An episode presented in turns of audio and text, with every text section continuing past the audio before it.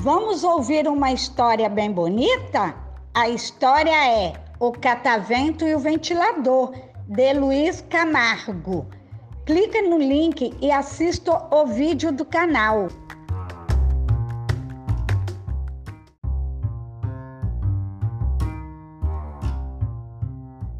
Depois, com a ajuda do papai e da mamãe, ou até de um adulto, construa um, um catavento bem colorido e conta para mim como foi o desafio.